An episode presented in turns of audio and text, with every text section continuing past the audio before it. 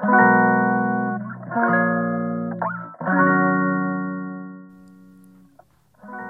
のお話はとある男性のお話です。その男性は事件現場の近く池袋の駅にある公衆便所へ行った時のお話です。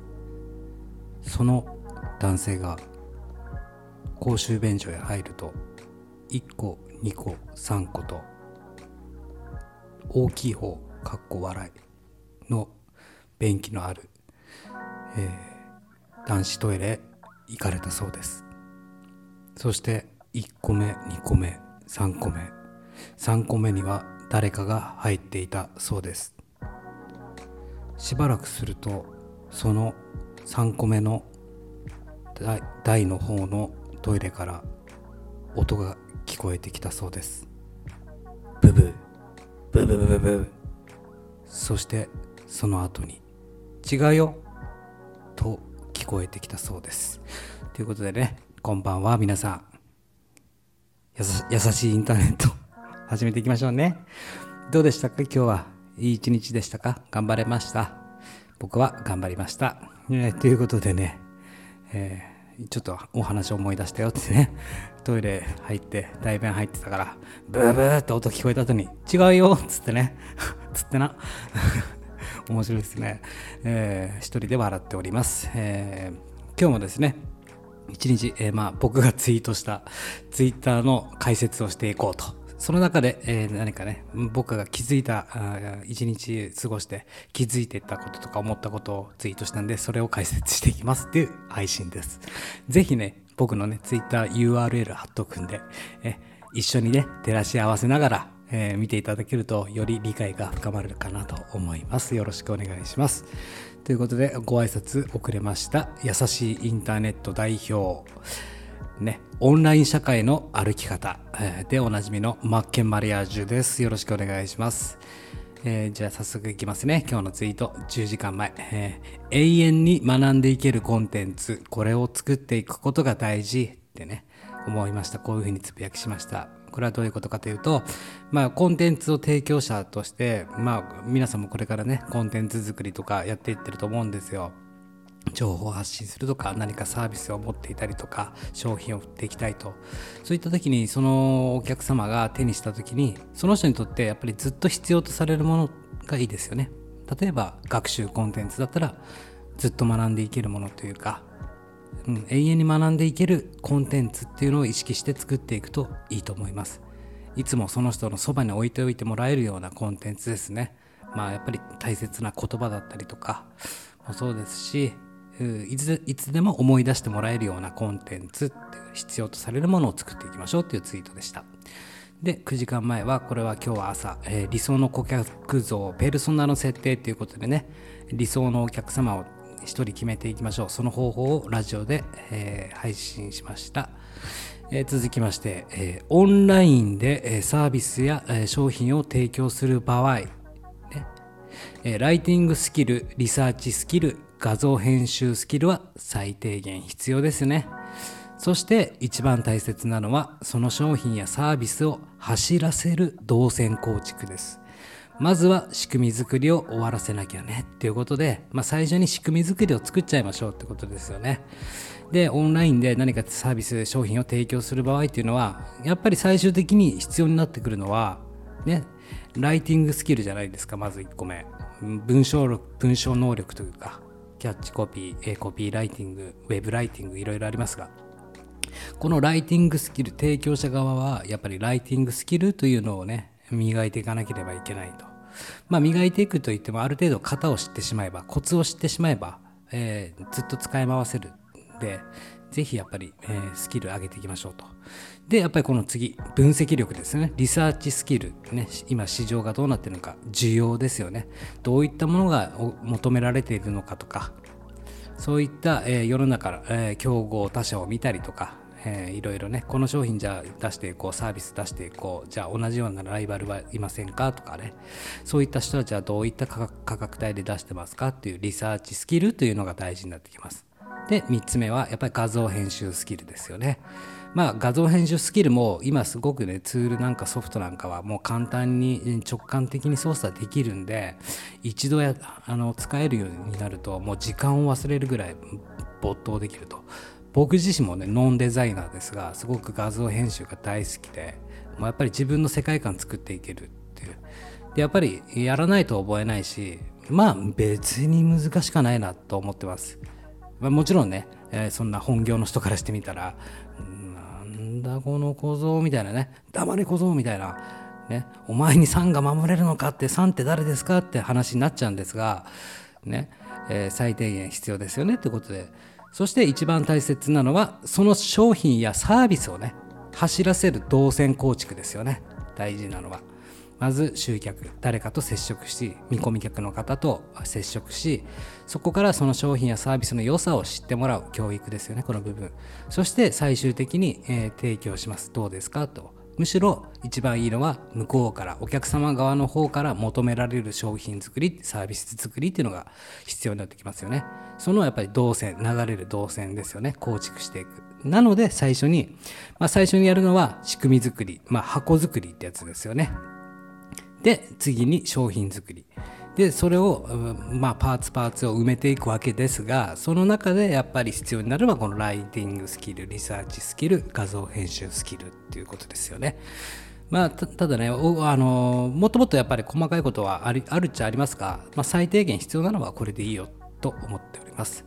続きまして、えー、スタンド FM さんから、えー、返信が来ました、えー、ラジオ収録時間についてどのくらいいけるのかと問い合わせたところ、え時間は無制限だと、えこれで24時間いけますね焚き火様。ということでまああの昨日一昨日から、えスタンド FM に、え問い合わせしたんですよ。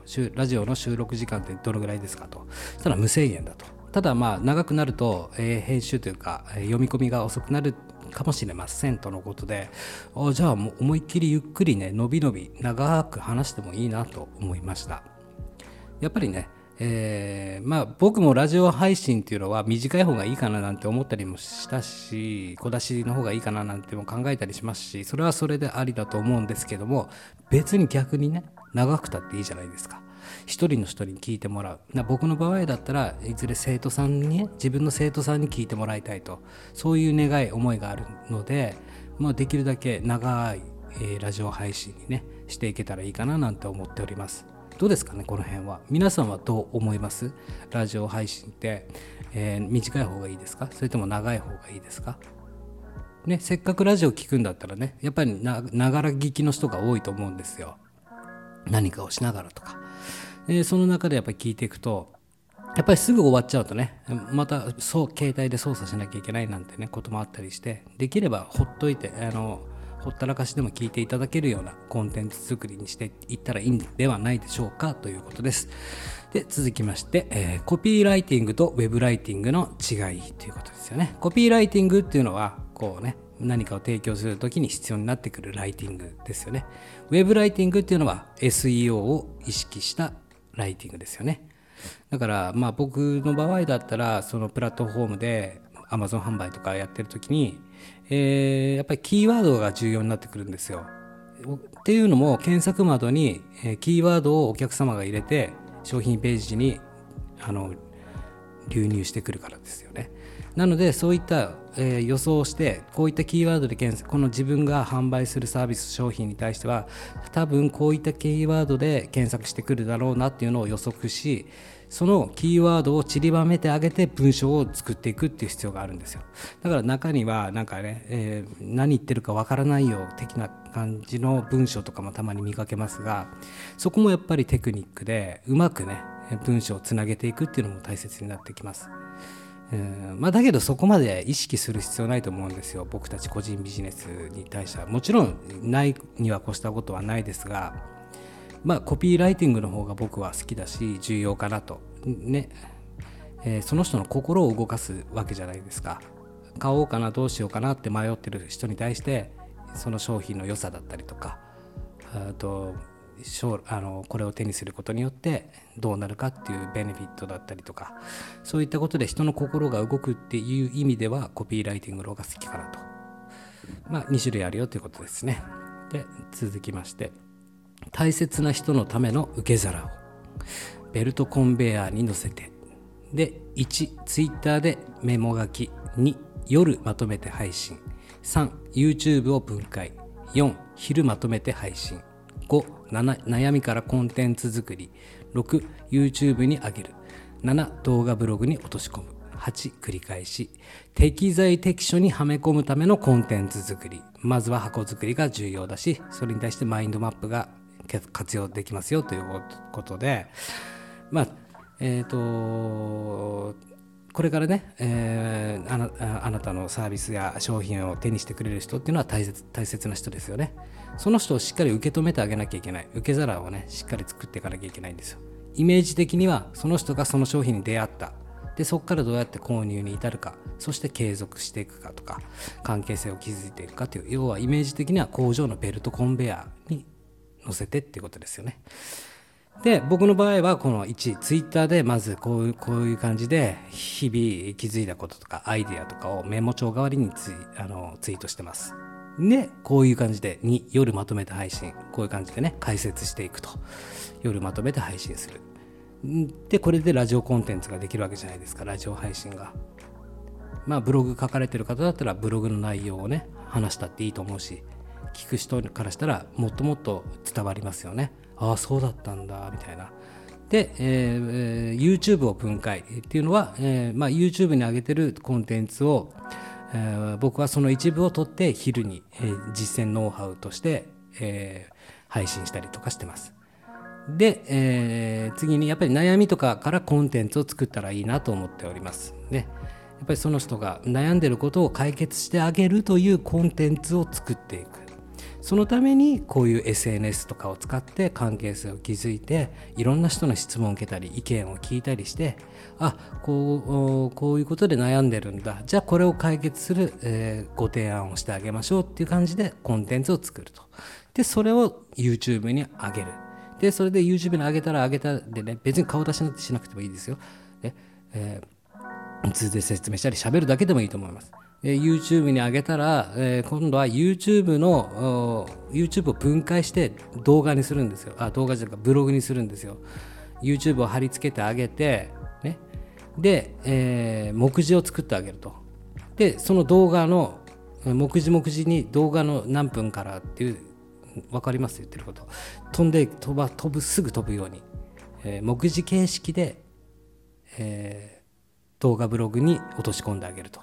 なのでブログを僕は書く必要ないと思ってるしまあ人それぞれ考えがありますからね。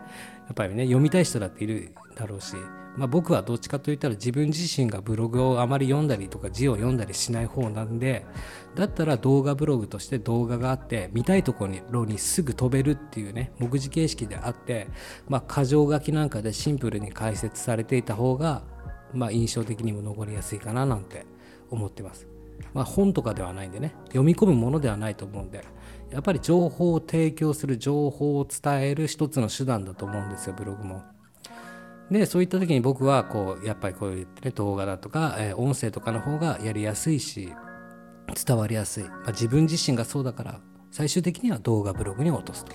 これの繰り返しでコンテンツ作りをしていってます。っていうことですね。まあルーティンができてるよって感じですかね。まあ本当ベルトコンベヤーに乗せてって、はい次これやって、はい次これやって、タンテレンテレンテレンテレンテレンテレンテレンテレンってね、ちょっとよく何言ってるか分かりますよね。えー、確信が持てるのは仕組みができた時と。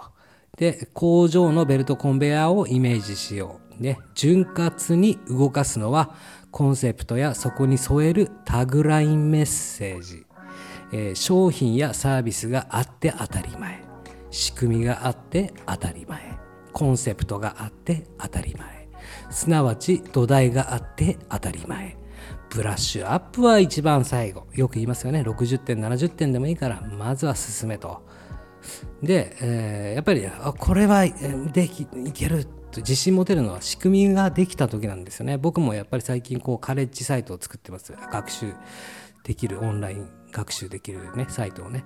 それが仕組みができた時にあこれはもうあとはコンテンツ埋めていくだけだと。ね。でそういう確信を持てるわけなんですよ。であとは工場のベルトコンベヤーをイメージしてこれやっぱり潤滑に流していかなきゃいけないですよね。潤滑に流れるように。商品作ったサービス作ったはいいがそれを提供にね買ってもらえるまでには潤滑に動かす必要があるんでそこにはやっぱり何が必要になってくるかというとコンセプトですよね。ぶれない指標。世界観だったり。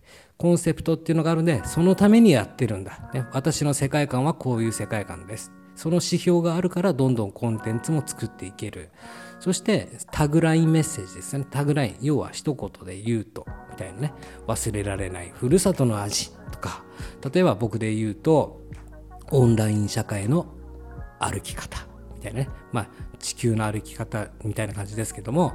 まあ、オンラインサービスや商品を、えー、オンライン社会で、えー、どうやって歩かせるかと。自分が作ったサービス商品をね。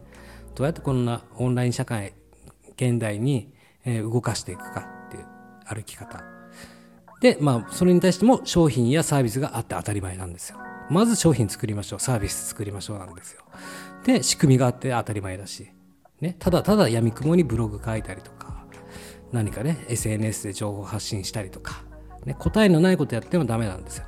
まずは、まあ、工場をイメージして潤滑に流れるコンセプト作ったり土台作ったりまず本当に土台ここにパーツ入れましょうっていうね工場を作ってあげなきゃいけないんですよ仕組みを。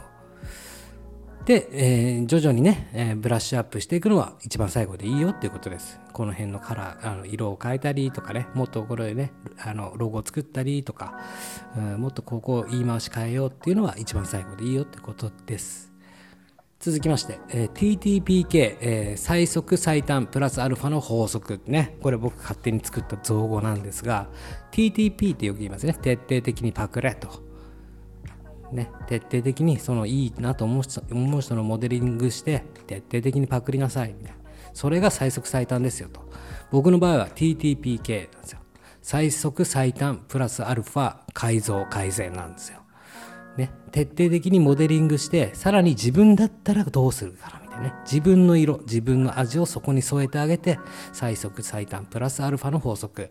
要はそうやって徹底的にパクっていくことが一番近道だしさらに改善することがプラスアルファになるよっていう法則です。いいね、続きまして。自分がお客様を選ぶ時代。そうですよね。そうなるような仕組み作りをしなければいけない。まあ、究極 Q&A がない世界。ね、例えば、こんな人におすすめもいらない。ね、ビトンがね、例えばこんな人に買ってほしいんですなんて言いませんよねとツイートしました。まあ、本当そうですね、時代も時代で、お客様がね、それをサービスを選ぶのももちろんですが、自分がね、理想のお客様、この人に買ってもらいたいなっていう人に商品を届けるために、そういった仕組み作りをしなければいけないんですよ。なので Q&A なんて必要なくなってくるんじゃないかなと。だって欲しいんですもん、みたいな。悩みなんてないんですもん、みたいな。もちろんね、その、このツールのこの部分でエラーが出た、出ました。どうしたらいいですかっていうね、Q&A はあってはいいと思うんですが、だけど今の時代、調べればわかることじゃないですか。ね、やっぱり自分で調べて解決するっていう力が大事だし、自分で調べて当たり前ですもん。ね。そうやって仕組み作りを学んでいこうとする人はやる気のある人ですからそもそも Q&A を必要としないと。で例えばこんな人におすすめです。みたいなね。僕もよくやってます。未だにやってますよ。セールスページとかでもね、えー、こんな人におすすめです。こういう人に買ってほしいです。みたいな。だけど読みます？あれって。今今日ふと思ったんですよね。ね自分はこういう人に買ってほしい。ね。海外輸入アパレル販売してみたい人とかねリモートワークで働いてみたい人自分のサービス商品をブランディングしたい人えこんな人に買ってほしいです。って書いてあったところでそこって見ますか？みたいな。要はコンテンツの中身じゃないですか？受けるサービスじゃないですか？って思ったわけです。続きましてね、えー、ノンブランドの個人ビジネスができるのは距離感というブランドだよいいねが1個つきました。ありがとうございます。嬉しいです。ね、ノンブランドでじゃないですか。僕たちこれから始めるとしたら、個人ビジネスは。もともとあるビトンとかね、プラダとかそういったブランドじゃないんですよ。大切なのはお客様との距離感。それが個人ビジネス、ノンブランドにとってはブランドだよねっていうことですよね。続きましてデパートメントストアに自分が在宅ワークにおすすめに必要なアイテムを輸入して並べようかなこれちょっとね思ったんですけどこのデパートメントストアって僕あの自分でサイトがあるんですけどそこはね、いろんなデジタルコンテンツが買えるようになっていて例えばキャンバの使い方、ね、マンツーマンでご指導します 1, 1時間3500円ですとか、えー、何らかの講座ワークショップをやりますみたいな感じで出してるんですよ。でデジタルコンテンツを売ってるわけなんですよ自分のね情報だったりとか一緒に考えましょうとかね相談な30分1時間相談でとかねでそこのデパートメントストアがあることによってもちろんもちろんこういうオンラインでデジタルコンテンツも買えるし別にそこに普通の商品を売ってもいいわけじゃないですか。ね、で思ったのがじゃあ今まで自分がこう在宅ワークをやってきて必要なものってありますよね。で自分がおすすめできるものっていうのもあると思うんですよ。で僕はこうね輸入の仕方は知ってるから仕入れの仕方とかを知ってるからそこから、えー、仕入れてそのデパートメントストアに置いてあげると。これおすすめですよみたいな。むしろやるんだったらねリスクを考えてね在庫抱えたくないんだったら注文を受けてから発注すればいいと。で大事になってくるのはその仕入れの仕方ですよね。どこでその商品を手にしたらいいか。そういったことを僕は教えてますよでふと今日思ったのがまあとあるラジオ配信者さんねめちゃめちゃいい声してるもう癒し系の人のラジオ配信聞いていてで、まあ、その人は、えー、言葉で、えー、言葉だとかそういう生き方だとか、ね、前向きに生きましょうというか、えー、言葉によって人のことを支えるっていう、え、配信していて、えまあ、勝手な判断ですけどね、まあ、そういった人ってじゃあその人がね、ねおすすめの私のおすすめのライトライトをもう販売してますよみたいな感じでね言ってること分かりますかね？そういうふうにやってったらいいと思うんですよ。もちろんそういうねコンテンツにはなるわけじゃないですか。デジタルコンテンツとして自分が発したい情報発信情報あなたの言葉を待ってるわけじゃないですか。待ってる人だっているわけです。そのあなたの言葉によって支えられる人もいるわけなんですよ。でそんな人がね進めてくれるじゃあねスタンドライトとか。ああ買ってみようかなって。一緒のもの欲しいって思うんですよ。その時に、えー、ここで売ってますよ。ここから Amazon のその時に、えー、ね、えー、Amazon でこれは売ってますとかじゃなくて、やっぱり自分でサイト持っちゃえば、そこで自分のデジタルコンテンツも売れるし、自分のおすおすすめする商品も売れると。で、どうやってものを仕入れたらいいのか分からないときは、やっぱり仕入れ先を知っておくということですね。安い仕入れ先を。で、注文を受けてから、えー、実際仕入れればいいし、ね、例えばまベースとかね、使ってもいいし、ベースもデジタルコンテンツとかね、販売できますよね。自分のコンテンツ。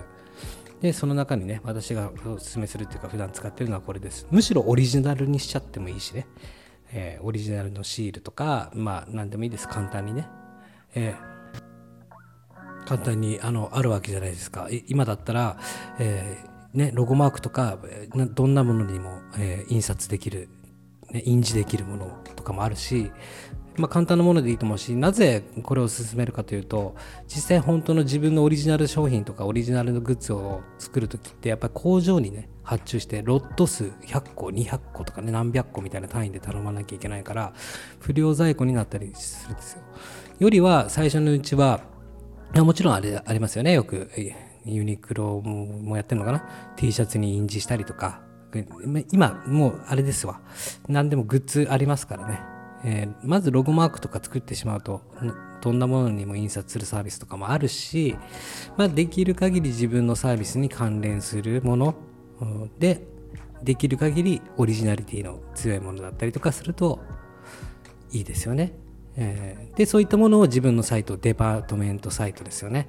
ブログ記事とかブログサイトとは別にね、デパートメント、ここでね、スキルを変えますみたいなね。要は、ここならみたいなのサイトを自分のサイトに作っちゃうんですよ。で、次のツイートです。あなたから、ああなたから、あなただから、あなたならば、あなたが言うなら、あなたにとってのオンリーワン。信頼はブランドですということで結局大切なのはあなたから買いたいんですよとか買う人は。実際そうじゃないですか。あなたもちろん商品やサービスを受けたいっていうのもあるけど結局やっぱり最終的にはこの人間ですよね。あなただからあなたが言うから買うんですみたいな。あじゃああなたが言うから間違いない。やっぱりそういった存在にならなきゃいけないですよね。あなたがおすすめしてるんだからみたいな。普段ねこうやって、え、いろんな音声、情報を提供してくれてとかいろんなことを教えてくれてとかいいサービスを受けさせてくれて商品提供してくれてじゃああなたが勧めるんだったらみたいな感じですよね。ファンができるということですよ。で続きましてフォローしてるつもりなのに、えー、されていないのはななんでだろう。えー、これね、スタンド FM のことなんですが、ね、自分のフォロワーね、見てみたら、えー、フォロー解除になって、えー、みたいな。あの解除っていうのは、僕がフォローしてるはずなのにフォローされてないみたいフォローしてないみたいな状況が起きててこれ仕様なのか何なのか分かんないんですがすげえ申し訳ないなと思ってもうフォローフォローもう二重で押しておきました。2回。ペペペペペペっつって。ねマーキングしておきました。じゃあ続きましてのツイート。ね、まずは物販のカレッジサイトを完成させてそれからブランディングのコースを追加すると。で、トータルでオンライン社会の歩き方。入り口は2つあるけど、中のコースでつなげていく。自分のメディアの中にディズニーランドとディズニーシーがあるイメージです。これどういうことかというと、えー、と今そのねカレッジサイト、えー、要はインターネットでお金を稼ぐって言ったらあれですけど自分で稼ぐ力をつけようということで僕は学校を作ってるわけなんですよカレッジサイトでまあ物販物販を物の売り方物サービスの提供の仕方を覚えようっていう物販サイトの物販をするカレッジサイトを作ってるわけなんですが僕自身はこうブランディングとかする方が付加価値つけたりとかね、えー、新しい商品を生み出したりとか誰かのサービスをもっともっとねプラスアルファで背中を押してあげたりすることがすごい好きなんでまあもう一つじゃあ入り口としてブランディングを学べるカレカレッジコースを作ろうかなと思いました。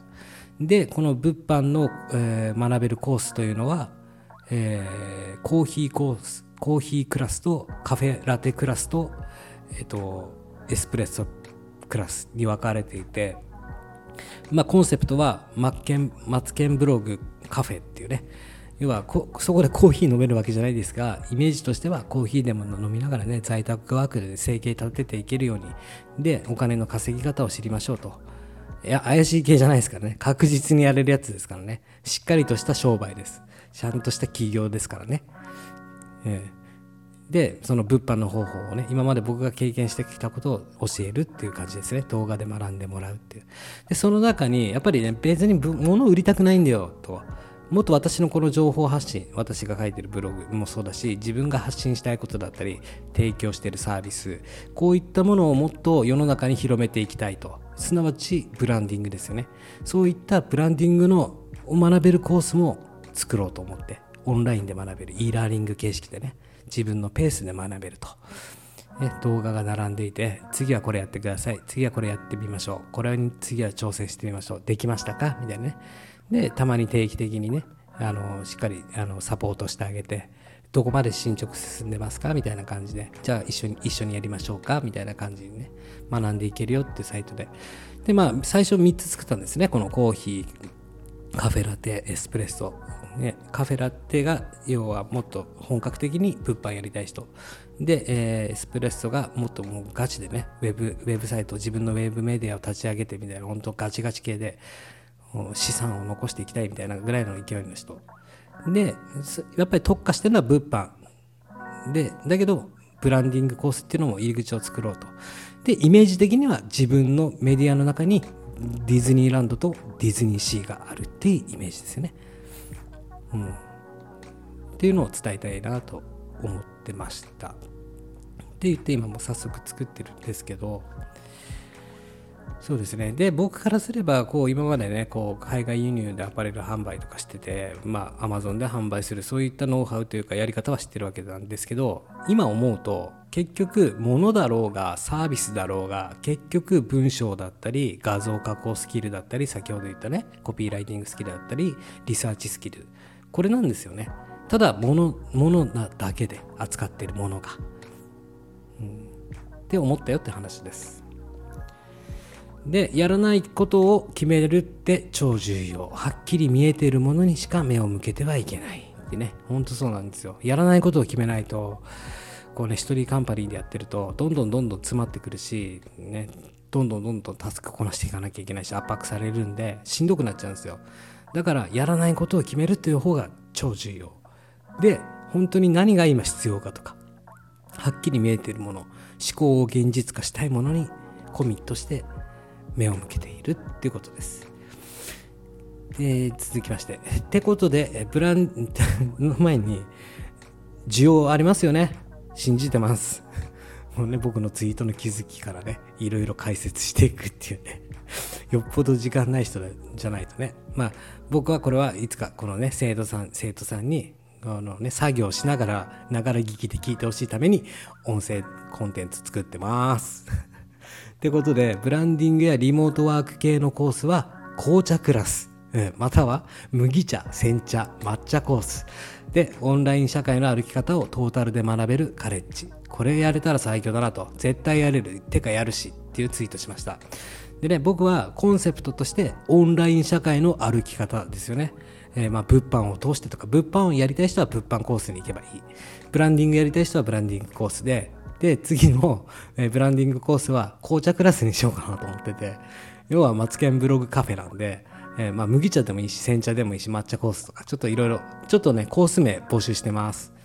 ね、可愛い系でもいいですし、そういったね、マツケンブログカフェっていう世界観の中のコース、えー、何かご提案あったら、アイデアあったら、ぜひメッセージください。で、続きまして、えー、最低限を最速で捉えて、えー、最低限必要な知識やスキルの習得ができるようなコンテンツにしたいと。そうですね。だから今やってるのは、もう僕も、えー、最低限ので最、最低限を最速で揃えてるわけなんですよ。その仕組み。えー、ウェブ、自分のウェブメディアの構築ですよね。こういった動線構築とかも最低限必要なもので、もう最速で作って揃える。でそこではやっぱりね個人これから起業する人というのは最低限でいいんですよ。必要な知識やスキル。本格的にどんどんどんどんね時間とともに自然とね身につくし自然とプロになっていくんでこれから何かを始めたいとかねいう人はまずは最低限必要な知識スキル。でそういったことが習得できるカレッジサイトにしたいなと思ってます。なのでテーマはオンライン社会の歩き方っていうふうにしました。全部このコンセプトにつながるように。で僕にとって次のツイート日々練習であり毎回が試合と。本当ねいろいろ試したりもうトライアンドエラーなんですよね。もうやとりかとりとりあえずやってみる、ね、でそれが練習にもなりだけど毎回ね仕事ですから試合でもあるんで真剣に取り組んでいかなきゃいけないよと。で続きましてのツイート。あなたが生きた今日は亡くなった人が生きたいと願った一日。大切に生きなきゃね。とね。これ信玄さんの言葉をそのままねツイートしたと。で、えー、続いては Teachable にて最上級コースのエスプレッソクラスを制作中ということで今作ってるねサイトを作ってる過程をねツイートしました。Teachable っていうので作ってるんで。この Teachable ぜひね使った方がいいです。皆さんこれね Teachable で仕組み構築したらもう加速すると思います。あとはもうコンテンツ作っていけばいい。明確になる。とにかく明確になる。っていう感じでしたね。なんかあんまり面白いこと言えませんでしたね。言うつもりもありましたよ、実は。ね。どうですか？今日は？月曜日？で明日火曜日？あ、誕生日か、俺の。あっという間だな、人生。残り人生あと半分。やっぱり半分は自分の好きなことをやってね、やりたいと思うことをやって生きていかないと。自分のためにね。で、好きなことばっかりやっていってもね、ご飯は食っていけませんよってことなんですよね。まずは稼ぐっていうね知恵っていうかあの稼ぐという力をつけてそしてその中でもうやりたくないこともやるしかないんですよ。ね。じゃないと飯食っていけないから。ね。飯食っていけないっていうのはやっぱりね、やっぱり生活っていうのがあるじゃないですか。だから僕は未だに、えー、ね、Amazon 販売とかやってると。確実に売れていくものとか、物を扱ってる。だけど本当はそういうブランディングとかね、学校作りとかやりたいですよ。自分のウェブメディア作り。だけどそれもやるけども、まずもう一日の流れもそうですけど、優先的に一番最初に売り上げが立つものにコミットしてやってます。皆さんはどうですか？個人事業主の方、在宅ワークの方、やりたいことありますよね？こういうことやりたいなああいうことやりたいなって、あると思うんですけどもまずはやっぱり売り上げが立つものお金に変わるものからやっていかないとやりたいことばっかり追っかけててもダメだよっていうお話でした。つってなってなつってね。うん。でマインドマップとか皆さん使われてます？僕はもう常に。メモ書きするより、えーね、何か打ち込むよりもう常に、マインドマップ使ってるんですよ。ぜひねマインドマップで、えー、事業を進めていってほしいなと。常にマインドマップを使うとどうどうなるかというと上空からね、戦略を見渡せると。見下ろすことができると上空から俯瞰して見ることができるんで頭がすっきりするっていうかあ次これやって次はこれやってと。これは何のためにやってるのかここのためにやってるんだっていうのが見えるんでマインドマップぜひおすすめです。っていうことですね。ちょっとお茶休憩したいと思います。まあね今日そのスタンド FM でその収録時間に制限ありませんって来たからね。もう思いっきし長々とやってあげようと思ってね、えー、聞いてられますか？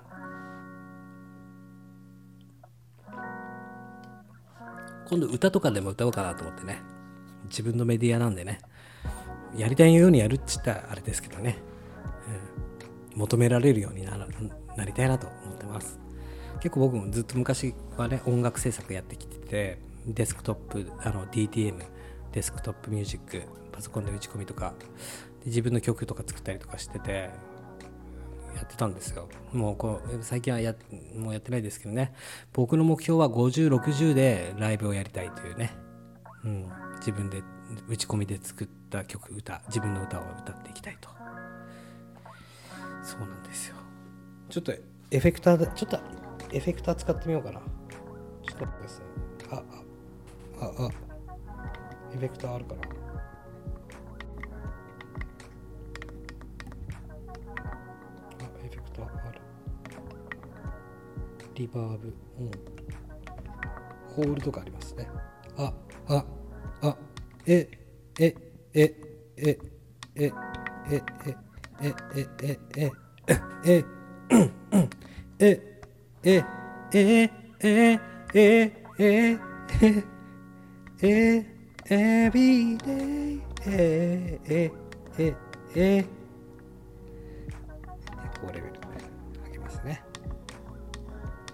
こんな僕でもやれることがある。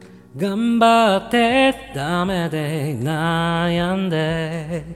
汗流して。できなくてバカな。なんだっけ。どうか stay with me 君を。愛にそばにいてほしい。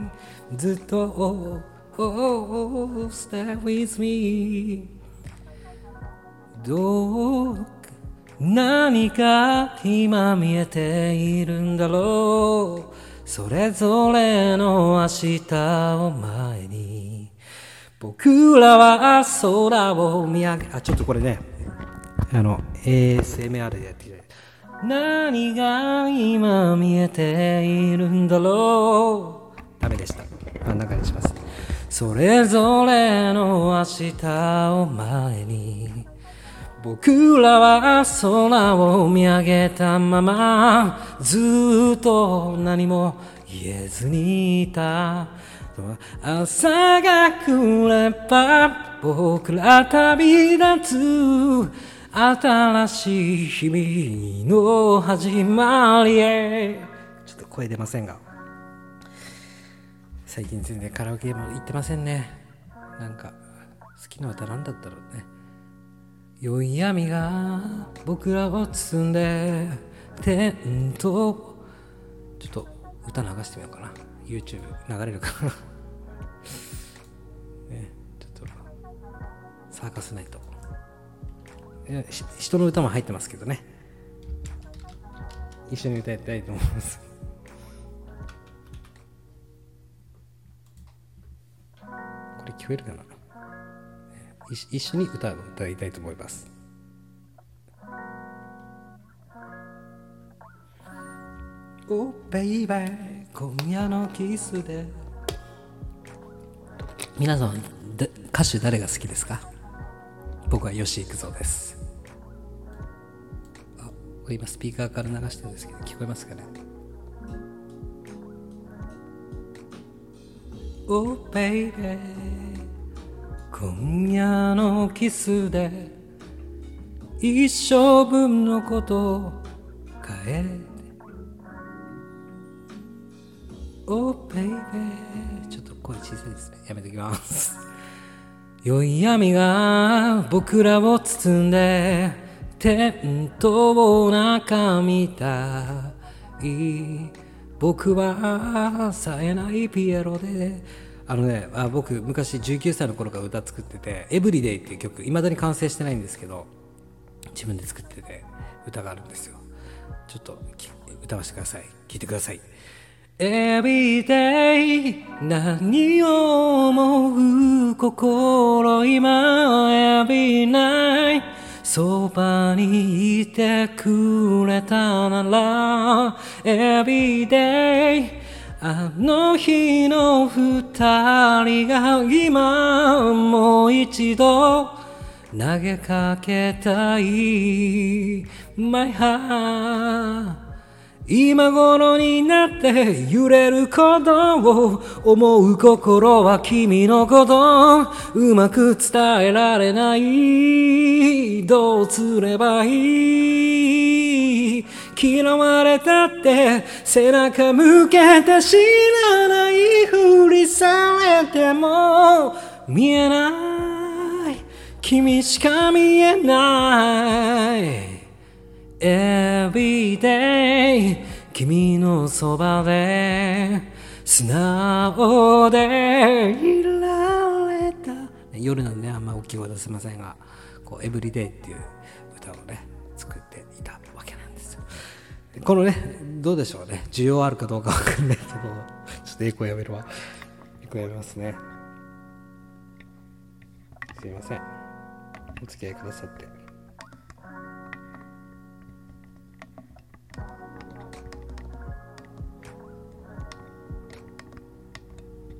ちょっと需要ねあるかどうか ちょっと分かんないんですが。これ、えー、たまにはね、えー、毎回配信の最後に、えー、歌を歌うっていうねどうかなと、えー、ぜひですね、え、一緒に頑張ってほしいなって思うし頑張りましょう頑張っていきましょう、うん、あとどんなこと話せばいいかな。そうですね。せっかくねあなたが何か情報発信したいなとかサービス提供したいこういったものを売りたいもともと売っているとかねそういったものをもっとねどうしたらいいかって悩んでる時はもういつでも連絡ください、うん、できる限り僕はこの無料でねスタートできるっていう環境を作りたいんですよ。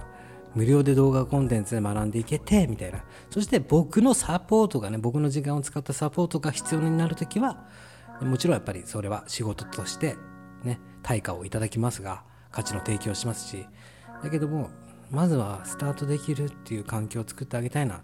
それがオンライン社会の歩き方っていうコンセプトにつながるんじゃないかななんてね思っております。そうですね。まあ年内1月開校かな。まあ年内に作ってでその通常業務の Amazon 業務もこれから忙しくなるんで荷物ドカって今日入ってきてね。それをねさばいて検品してバーコードシール貼って Amazon 倉庫に納品しなきゃいけなくて。